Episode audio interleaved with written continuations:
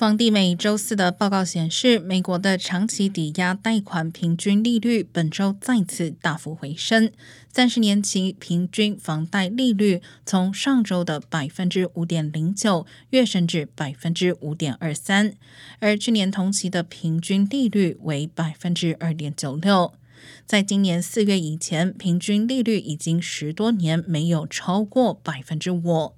面对高涨的利率，抵押银行家协会周三的报告显示，抵押贷款申请量比一周前减少了百分之六点五。该协会衡量抵押贷款申请量的综合指数正处于二十二年来最低水平，而再融资指数更是比一年前下降了百分之七十五。